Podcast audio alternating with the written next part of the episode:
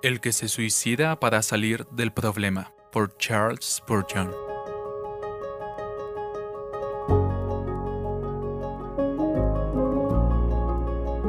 La autodestrucción, si es hecha por un hombre en sus cabales, es un atrevido desafío a Dios y el sello de la condenación. Que una persona acabe con su vida por su propia mano sería un acto espantoso. Demostraría que no es un hijo de Dios, pues sabéis que ningún homicida tiene vida permanente en él. Me refiero, por supuesto, a si tal acto fuera hecho por alguien en posesión de sus sentidos. No estoy emitiendo ningún juicio sobre aquellos que no están en posesión de la razón o que no son conscientes de lo que hacen.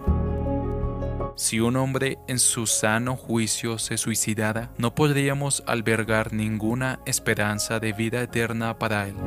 El que se suicida para salir del problema se ahoga para no mojarse, salta al fuego para no quemarse. No lo hagas, no lo hagas. El que se suicida va con las manos rojas de sangre ante su hacedor y de ahí va a su propia condenación. Aquí están los suicidas de la Biblia. Abimelech hizo que su escudero lo matara después de ser herido mortalmente por una mujer. Jueces 9:54.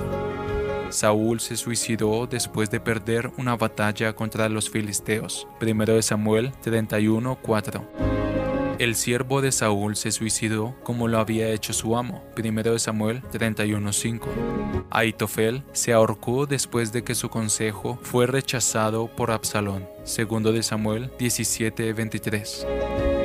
Simri prendió fuego al palacio con él mismo dentro en lugar de ser hecho prisionero. 1 de Reyes 16:18. Judas Iscariote se ahorcó después de traicionar a Jesús. Mateo 27:5. El que se suicida para salir del problema, se ahoga para no mojarse, salta al fuego para no quemarse.